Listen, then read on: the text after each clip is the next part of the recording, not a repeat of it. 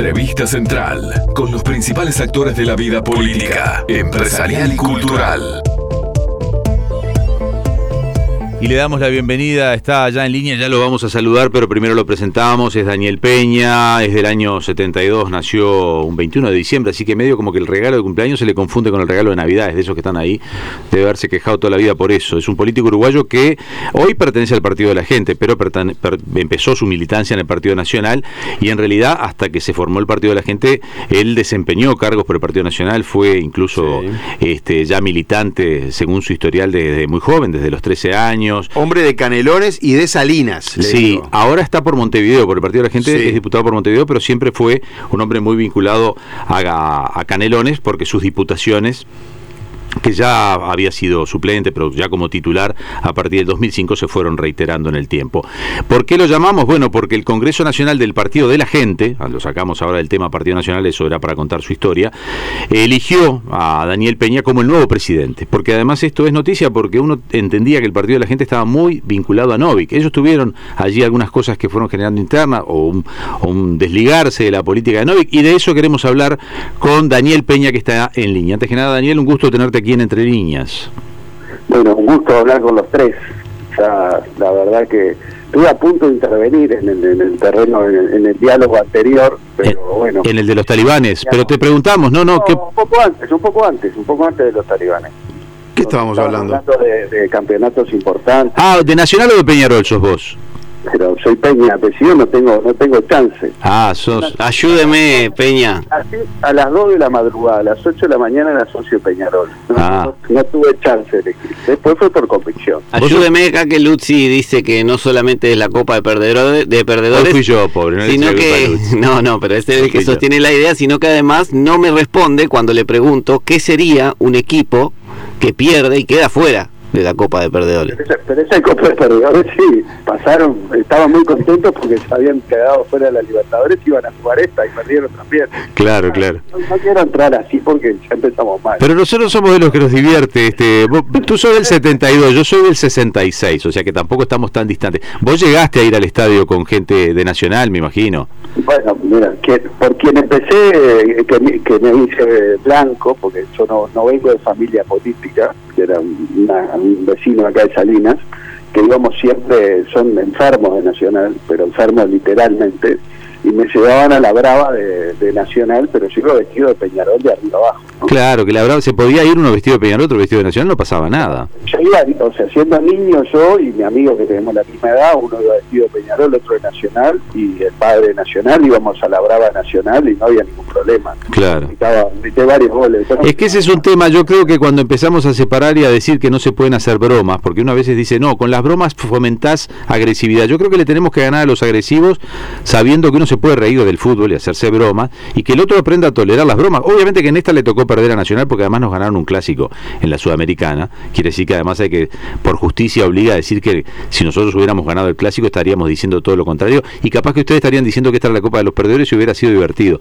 Hay que ganarnos por, por eso. Yo creo que hay que ganarle a los violentos por el fútbol no, diciendo, no dejando de decir cosas, sino diciendo más y que se den cuenta que lo ridículo es ser violento con el fútbol. Pero bueno, no es el... Y uno, lo que más se acostumbra en esto que esto es dinámico, ¿no? a lo largo de la vida sabe que en esto se gana, se pierde, eh, y, la vida es eso, el fútbol también, y creo que lo bueno es que podamos tener un, cuadro que por lo menos empecemos a competir en lo internacional y que el fútbol uruguayo siga siendo esa fuente deportiva y también de trabajo para tanta gente y que, nos siga destacando en el mundo, ¿no? Y eso creo que es, lo importante. Y después como sociedad creo que también nos va dibujando que podamos todos juntos cambiar esta realidad para, para ser mejor sociedad y ser mejores uruguayos. Creo que de eso se trata. Hablando justo de violencia, no puedo dejar afuera el tema de lo que pasó ayer en el en el en diputado. Yo no sé si tú estabas en sala o no, porque había 75 de los 99. está mi suplente, estaba además justo se dio porque le pasaron por arriba, me llamó yo justo ayer hice tarea de padre, que es la que a veces nunca hay que olvidar, era el cumpleaños de mi hija y me tuve que ir a cocinar a casa. Bien. Y quedó mi suplente que está hasta ahora. ¿Qué opinas del tema? Eso es una vergüenza, ¿no? Creo que habla habla a las claras de lo que hablábamos recién. El Parlamento no es otra, otra forma que reflejo de la sociedad, ¿no? Los parlamentarios no, no se ponen con el dedo, la gran mayoría lo dice la gente. Y y bueno, creo que hay una violencia que se trasluce en distintos ámbitos de la sociedad y bueno, lamentablemente lo que debería ser ejemplo se trasluce también en el Parlamento que viene eh, complicado, ¿no? ¿Qué está pasando en, los ambulatorios y en, el afuera de cámara? Porque a veces uno sabe que se pelean en, la discusión política, pero que afuera no. ¿Está tenso el ambiente entre, entre los legisladores, entre los diputados?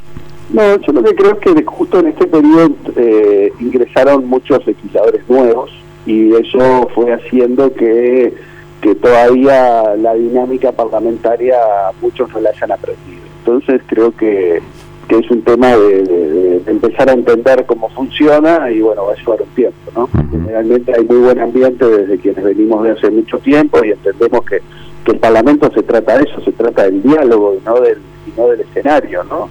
Eh, el arte de, la política y el arte de la democracia es saber negociar y llegar a acuerdos entre diferentes visiones y eso básicamente es el Parlamento.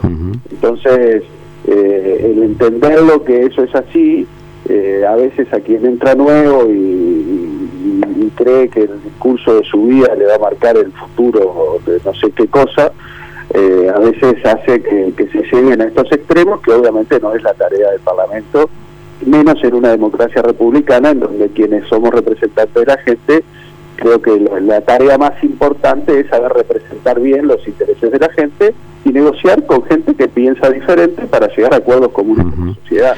Esa es la, esa es la razón y obviamente lo de hacer es un bochorno y eso Bien, te llevo el tema partido de la gente, este, para tratar de entender qué es lo que está pasando con el partido de la gente. Es un partido que pretende mantenerse, es un partido que, este, al, ¿qué ha pasado con la figura de Novik? Eh, ¿Qué pasó después de la elección que no fue tan exitosa como seguramente esperaban? ¿En qué están?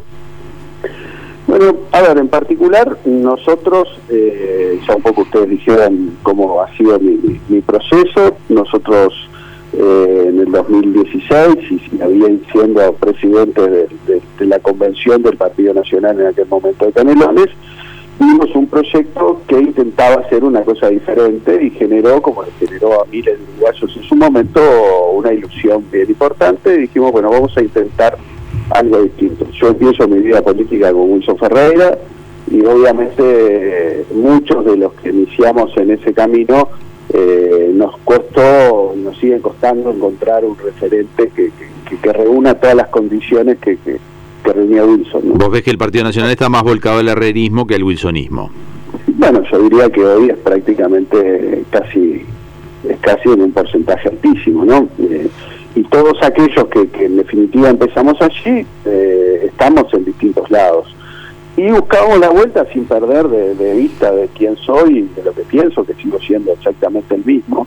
Intentamos salir a buscar una alternativa de, conformar una cosa diferente, que se iba conformando con gente de distintos sectores políticos y, que iba a una visión un poco más profesional, iba a un llamado a un partido que, que bueno, que, tuvo la, el, el momento y la ilusión de intentar ser una cosa distinta en el sistema político y que terminó transformándose en una gran frustración porque no se logró conformar como espacio interesante, terminó básicamente eh, en una apuesta eh, personal de una figura y otro que, bueno, en lo personal intentamos sostener el barco hasta el final por un tema más de dignidad que de otra cosa. Claro, y al haber sido tan personal y, esa, persona, esa personalidad era Novi, ¿qué significa hoy la figura de Novi en el Partido de la Gente? ¿Está totalmente afuera? ¿Ya no es parte del partido? O sea, Novi que es... acá el único tema es que nosotros no, es, no es privado, no tenemos relación prácticamente desde antes de las elecciones.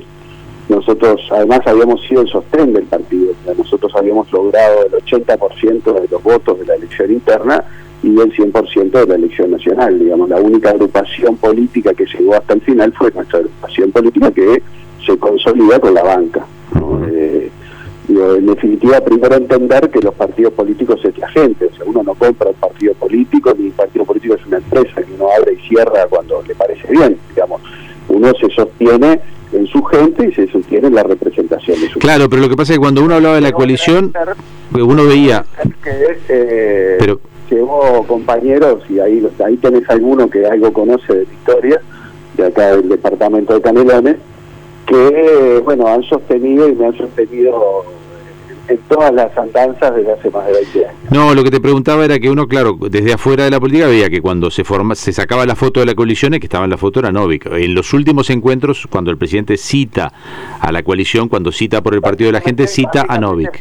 básicamente fue el año pasado y es un tema de formalidad porque la realidad y ustedes también lo, lo, fueron corroborando a lo largo del tiempo, hubo un diálogo permanente conmigo en cada paso que se ha dado. Yo estoy eh, no solo en, lo que fue la, la, ley de urgente consideración, también previo a este, a este acuerdo o cuando se firma el acuerdo concurrimos juntos previo a que, a que el presidente dialogara conmigo y así fue que fuimos transcurriendo ese tiempo porque mi objetivo en definitiva no es ver quién tiene quién muestra la camiseta, sino que las cosas funcionen y en lo personal eh, mi, gran aspiración es ayudar al gobierno. Y Peña, trabajar en ese sentido. Le quiero, le quiero consultar si Novik participó de este Congreso Nacional del Partido de la Gente que lo que lo eligió a usted, digamos, como presidente. Que, vengo que vengo ese tiempo diciendo. Yo lo que le pregunten a otra persona, le preguntan a la otra persona. No, a mí, porque no tengo diálogo hace más de dos años. Entonces, eh, no, no sé quién para opinar. No, pero puede, puede saber si participó porque en esos Zoom se, se, no, se ven las caritas ahí de quienes están participando y los nombres. Lo que hicimos fue dado que hay un abandono del partido, que eso también es un hecho de la realidad, o sea, el partido como tal no funcionó en los tiempos, o sea, el partido no, eh, después de la elección interna donde debería haber elegido sus autoridades definitivas, por una cuestión de, digamos, de, forma, y porque obviamente nuestra agrupación había sacado el 80% de los votos de esa convención, eh, decidimos no nombrar las autoridades en ese tiempo y no dejar al candidato Muy bien. Lo que sí ratifica entonces, este, lo que estamos hablando contigo, porque ya por tema de tiempo tenemos que cerrar, es que el Partido de la Gente sigue. Es decir, no es un proyecto que se cierra. El Partido de la Gente hoy eh, hizo una convención eh, en la medida de que se abandonó, en la medida de que la gota que derramó el vaso fue que la Corte Electoral suspendió un montón de temas de Partido de la Gente, incluido su financiación, porque no se han presentado ninguno de los papeles, una serie de convencionales me pidieron hacerme cargo.